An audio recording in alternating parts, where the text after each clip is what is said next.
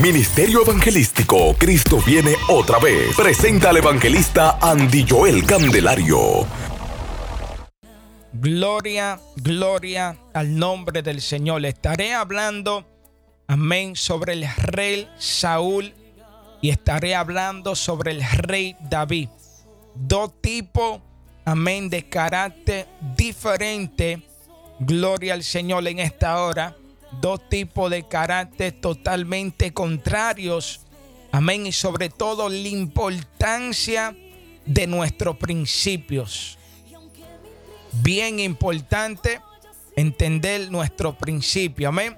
Leemos la lectura en el libro de Job capítulo 8, verso 7. Y aunque tu principio haya sido pequeño, tu postrel estado será muy grande. Repito, y aunque tu principio haya sido pequeño, tu postrel estado será muy grande. Amén. Quiero bendecir a Dios por esta palabra. Amén. Dándole gracias y que esta palabra sea por igual de bendición a cada vida que nos sintoniza a través de nuestra aplicación Radio Cristo viene otra vez. Aquellos que no la tienen pueden descargarla en su teléfono Android y iPhone.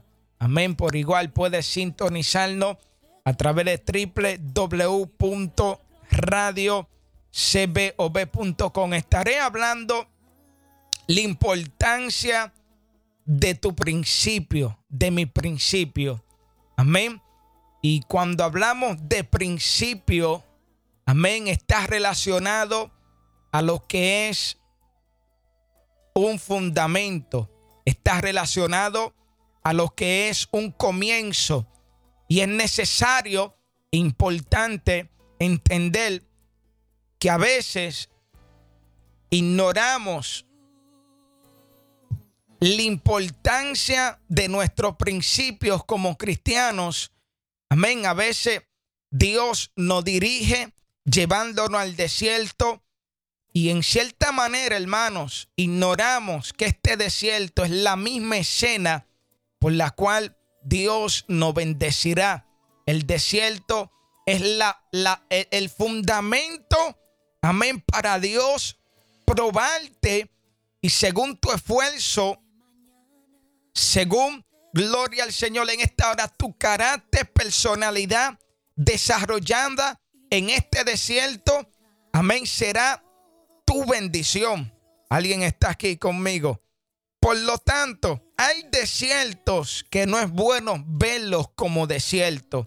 Los desiertos son el mismo terreno por el cual Dios nos ha llevado para bendecirnos en ese lugar digamos que para Dios, de una otra manera, entregarte cosas grandes, tiene que haber un principio. Y de esto es que yo quiero hablar.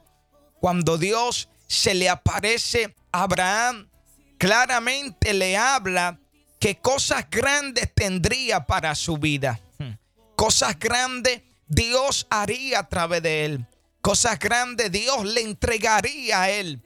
Pero Dios antes de entregarle esto que le había prometido, lo lleva a una tierra que está desierta. Lo hace caminar por una tierra, alguien tiene que adorar a Dios, por el cual estaba vacía. Alguien tiene que bendecir el nombre del Señor. Pero esta tierra que estaba vacía simplemente le enseñaba la magnitud aleluya, de la llenura que Dios, aleluya, iba a depositar sobre ese lugar. Si nos vamos al principio, nos damos cuenta que el vacío que había, aleluya, Dios te bendiga, siervo de Dios, Pagami. Amén. Si nos vamos a la Biblia, dice que, que, que en el principio la tierra estaba desordenada en tiniebla y vacía. La tierra estaba vacía, pero el vacío de la tierra revelaba la manifestación de la gloria de Dios sobre ella. Por lo tanto, diga conmigo, Dios me entrega el principio de cierto para que sea llenado de su gloria. Aquí vemos que en el principio la tierra estaba desordenada, en tiniebla y estaba vacía. El Espíritu de Dios se movía sobre la faz de las aguas. Aquí estaba el Espíritu de Dios. Esto que estaba vacío, el Espíritu Santo de Dios, por medio de la declaración de Dios, oh gloria al Señor en esta hora, Él comenzó a materializar todas estas cosas. Y es bien importante que se entienda que hay cosas que Dios te entrega vacía para que tú seas el responsable de llenarla. El principio de una casa es importante, gloria al Señor en esta hora, porque en este principio, aleluya, según el diseño, según el esfuerzo, el molde y sobre todo el esfuerzo que se lleve a cabo sobre esta casa, determinará, aleluya, su final. El principio de una casa estando bien construido, aleluya, es fundamental porque depende de la construcción, aleluya, será su final. Yo quiero que usted entienda que, que hablando sobre el personaje Saúl, la Biblia dice que en su principio Dios se le aparece. En su principio Dios lo encuentra por medio del profeta, la cual simbolizaba, amén, la presencia de Dios. Yo quiero que usted entienda que, que Dios hace su parte acercándose a nosotros, pero hay una parte que por igual nosotros hacemos y le demuestra a Dios nuestro corazón. Aquí es donde quiero entrar. Alguien tiene que bendecirle a Dios. Dios se le aparece revelándole a Saúl lo que tenía para su vida. Lo unge como rey, llamándolo a un llamado santo sobre su pueblo para que reinara y gobernara. La Biblia enseña que más adelante se le entregaron instrucciones y que estas instrucciones lo llevaron a profetizar. El Espíritu vino sobre él, lo, lo envuelve en una agrupación de profetas, gloria al Señor en esta hora, y fue contado como uno de ellos. Todo esto fue obra por el Espíritu Santo. Esto es lo que yo quiero que usted entienda. Todo esto fue el principio de él. Aquí vemos, según la palabra, que más adelante, cuando ya el hombre esté ejerciendo el llamado de rey sobre el pueblo de Israel, Dios le indica instrucciones nuevamente. Mm. Porque el éxito de tu llamado estará en la obediencia. Mm. Hay cosas que pasamos porque Dios nos acompaña, pero hay otras que demostrarán nuestro esfuerzo. Dios mueve al, al, al rey, lo mueve para que de una u otra manera profetizara. Dios es quien, en otras palabras, se le aparece al encuentro. Pero llega un momento que Dios te visita, pero hay otro donde tú tienes que visitarlo. Aquí quiero entrar. Hay momentos que tú sientes a Dios y eso es Dios visitándote. Pero hay otro que tú no lo vas a sentir. ¿Y sabe lo que eso te quiere decir? De que tú tienes que visitarlo a Él. Habrá alguien que adore el nombre del Señor. Sí, porque tenemos muchas personas diciendo, aleluya, que no sienten a Dios. El que tú no sientas a Dios es señal de que Él no te ha visitado. Pero ahí no termina todo. Que Dios no te visite. Visítalo tú a su lugar. Porque el esfuerzo que tú hagas visitando a Dios será tu recompensa. Será tu magnitud de agrado ante su presencia. Alguien tiene que bendecirle el nombre del Señor. Y quiero que usted entienda en esta preciosa hora de que ahora el rey recibe instrucciones que ya no están basadas en que el Espíritu venga sobre él. Porque cuando el, profeta lo ungió, le dio instrucciones y le dijo, aleluya, te dirigirá a una campaña de profeta y aquí vendrá el Espíritu de Dios sobre ti. En otras palabras, el Espíritu lo está visitando, pero ahora se le entregan instrucciones, la cual el Espíritu no lo va a visitar. Aquí se le entregan instrucciones que tienen que ser basadas en su fuerza para demostrar si agradaba a Dios. Y dice la Biblia que cuando se le entregan instrucciones para matar, aleluya, a uno de los reyes que Dios le dice que no le dieran vida, dice la palabra que él lo dejó con vida.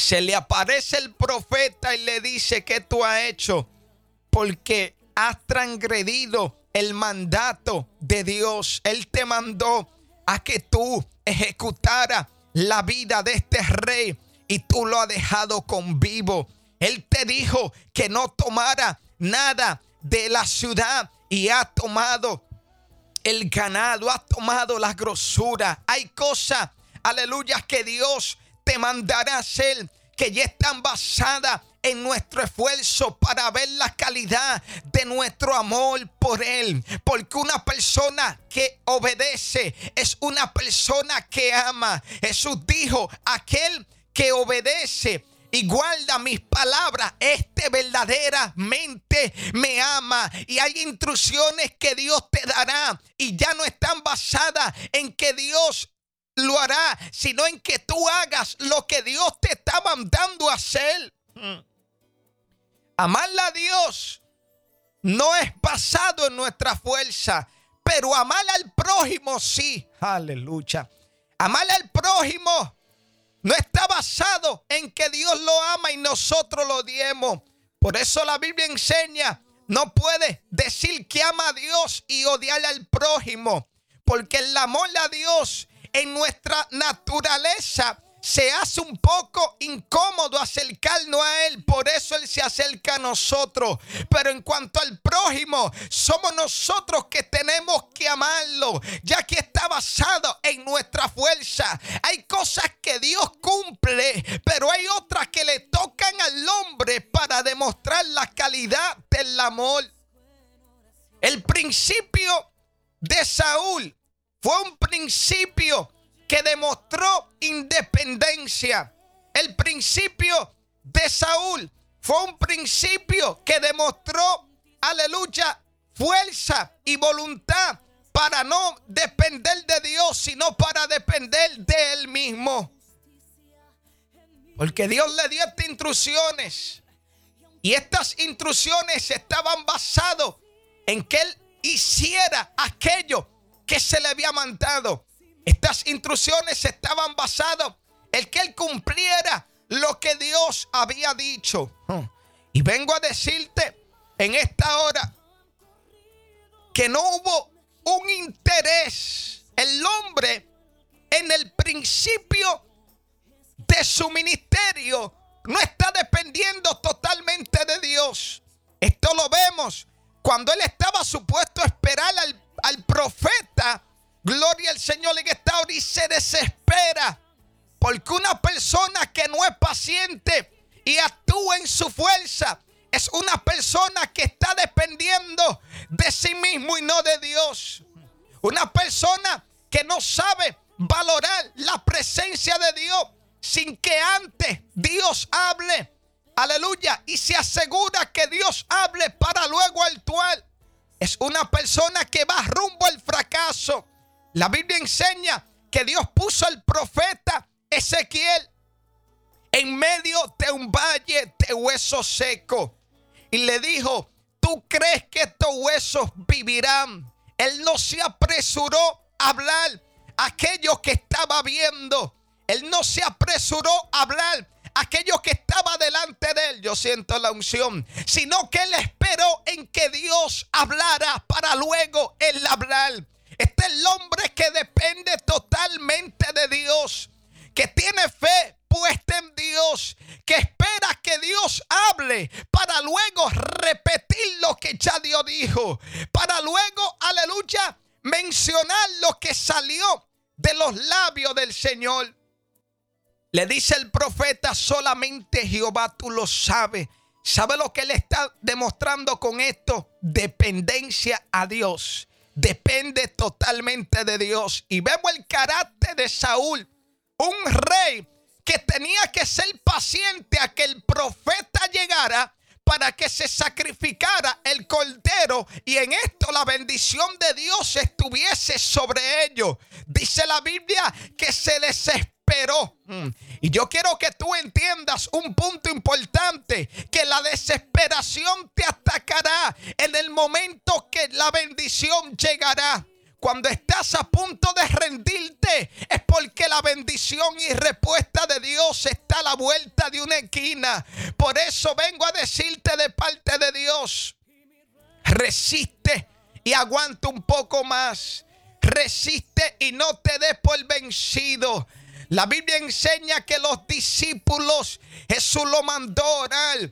Y mientras Jesús le dice que oraran en el, en el camino, tuvieron sueño, en el camino se desmayaron, pero sabe algo, había una esperanza, porque no se desmayaron fuera del lugar que él le dijo que esperaran, sino que se desmayaron o durmieron en el mismo lugar que él indicó que estuvieran. Y sabe lo que esto enseña, que había esperanza, porque él lo despertó. A veces salimos del lugar que él dice que esperemos, pero cuando salimos es difícil Dios encontrarnos porque no nos dejó en el lugar correcto. Mm. La Biblia enseña que Adán y Eva cuando pecaron, Dios les pregunta dónde estaban. Porque entienda algo, Dios puso al hombre en el huerto Ay, ay, ay. Satanás logra que salga del huerto porque lo que era prohibido estaba afuera. Lo que era probado estaba dentro. Mire mi hermano, si Dios lo puso en un lugar, entienda que la bendición de Dios está dentro y no afuera. El enemigo te hará buscar cosas afuera de donde Dios te puso porque sabe que si tú sales del cerco y la protección, eres una víctima. Dios le habló al profeta y le dice, ve a la ciudad del rey. Profetízale al rey, pero del camino, gloria al Señor en esta hora que tú has ido, no regrese, ni coma ni comparta sobre esa ciudad. Gloria a Dios. ¿Y sabe cuál fue el problema del profeta? Joven, salir de indicaciones. Wow, Dios mío, diga conmigo, Dios es un Dios de límite, de, un limitado, pero no pone límite. La bendición de Dios está sobre nosotros en un cerco. Es que cuando la Biblia habla que Lot estaba cercado, Lot tenía un límite. Oh, gloria al Señor en esta hora. Y mientras él estuviese dentro de ese límite, estaba bendecido. Porque la Biblia dice que Satanás estaba rondeando la tierra.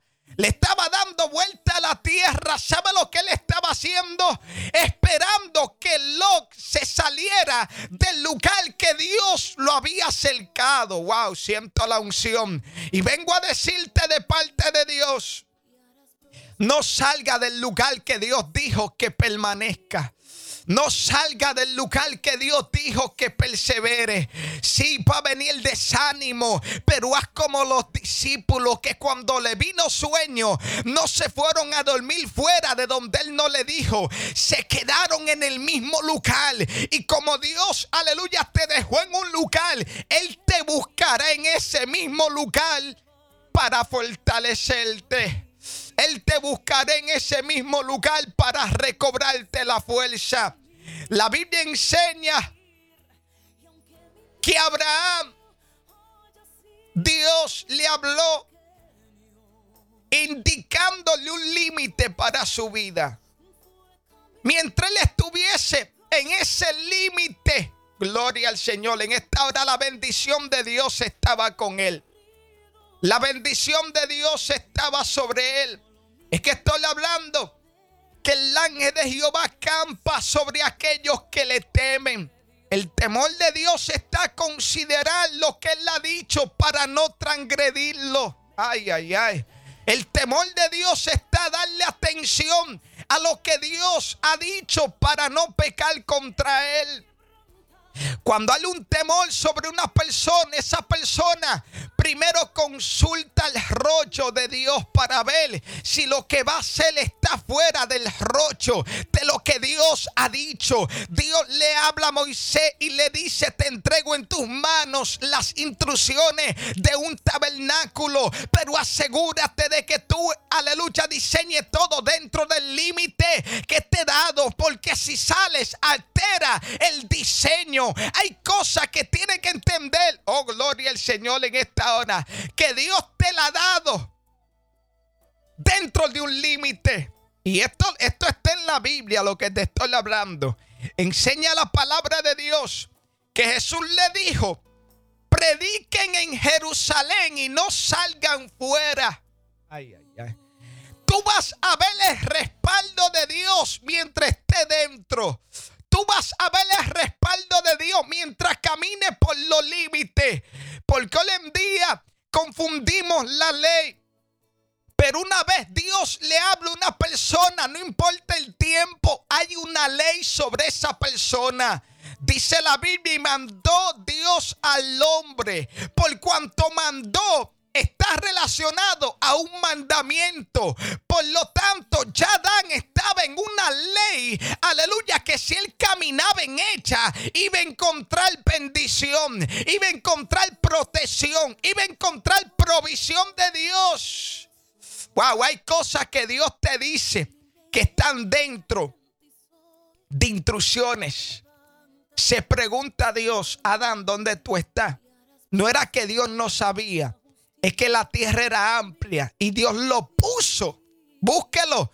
Puso Dios al hombre en el huerto. Ay, ay, ay. Posiblemente se acabaron los, los recursos dentro del huerto, pero Dios te dijo que no salgas porque hay un árbol que no es del agrado de él y aunque se parezca bien a la vista, te causará muerte. Wow. El enemigo todo lo que te ofrecerá será fuera del, perímetro que Dios te ha indicado. Porque cuando tú sales de lo que Dios te ha indicado, te convierte en presa, te convierte, aleluya, en víctima de Satanás y los demonios. Si Dios lo puso en esa iglesia, manténgase en esa iglesia. Porque usted cree que tenemos personas confundidas dentro del Evangelio y están con un espíritu de confusión. Porque el diablo lo sacó de donde Dios lo puso diciéndole aquí no hay, aquí no hay comida, sal de aquí, vete a otra iglesia. Y es el problema que cuando se van a otra iglesia, aparentemente viendo comida afuera, ahí es donde el diablo le entra confusión. Porque opera falsas profecías. Mire, Adán estaba en el huerto y mientras tú todo tuvo en abundancia, mire, mire lo que le estoy hablando en el espíritu, Satanás no se le presentó. Todo lo que estaba en el huerto tuvo que escasear para que Satanás le ofreciera algo fuera del huerto. Ay, ay, ay.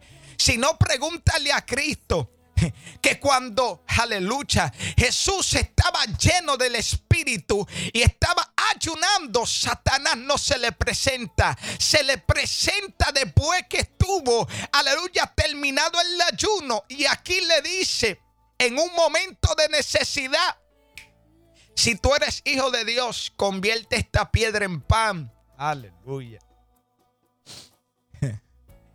Escucha bien, Satanás mirará, oh gloria a Dios, que lo que Dios te haya proveído escasez.